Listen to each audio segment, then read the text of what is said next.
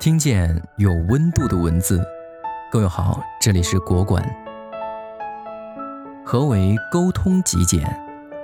与人交流直截了当、清楚明白。但反观现实，多数人说起话来喜欢拐弯抹角、暗中示意，这样的后果一般多是词不达意、南辕北辙。如果是两个人相互沟通，碍于现场的气氛，倾听者不可能有时间和精力去回忆沟通过程中的长篇大论。如果说话不到要点，倾听者听到的更多的是一种毫无价值的垃圾信息，反而将沟通者最想表达的主意给忽略。沟通中能不说废话就不说废话。什么是废话？沟通指向行动，凡是不利于决策的信息都无价值。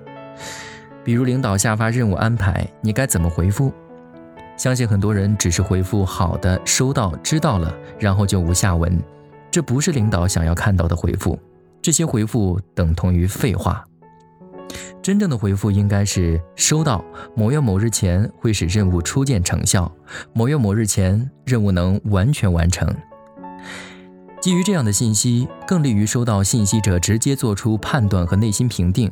换句话说，便是心里有底儿。比起简简单单的回复“收到”二字，无疑更具价值。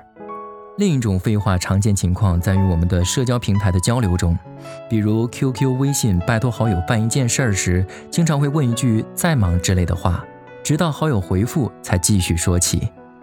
其实。很多情况下，当别人看到这句话时，不代表他真的不在，而是也许现在比起你的无故聊天，有更重要的事去做。所以，最好的处理方法就是直接说事儿，语气尽量简洁有礼貌。如此一来，开门见山，更让人觉得心里有底儿，能给对方更多的考虑的空间。这样聊下来，不会觉得尴尬。单单不说废话还不行，还得不说空话。那么，什么是不说空话呢？很简单，就是记住自己说过的话。是的，不需要说到做到。工作中什么都要说到做到，那就没人敢说话了。很多人就是误会了这一点，才导致第一条不敢说话，担心说错了无法履行承诺。有很多人确实不说废话，看上去言之有物，但事实上说的和做的完全是两回事儿。这就从传递有价值的信息变成了传递错误的信息。这种信息给决策造成的误导，比不传递信息更大。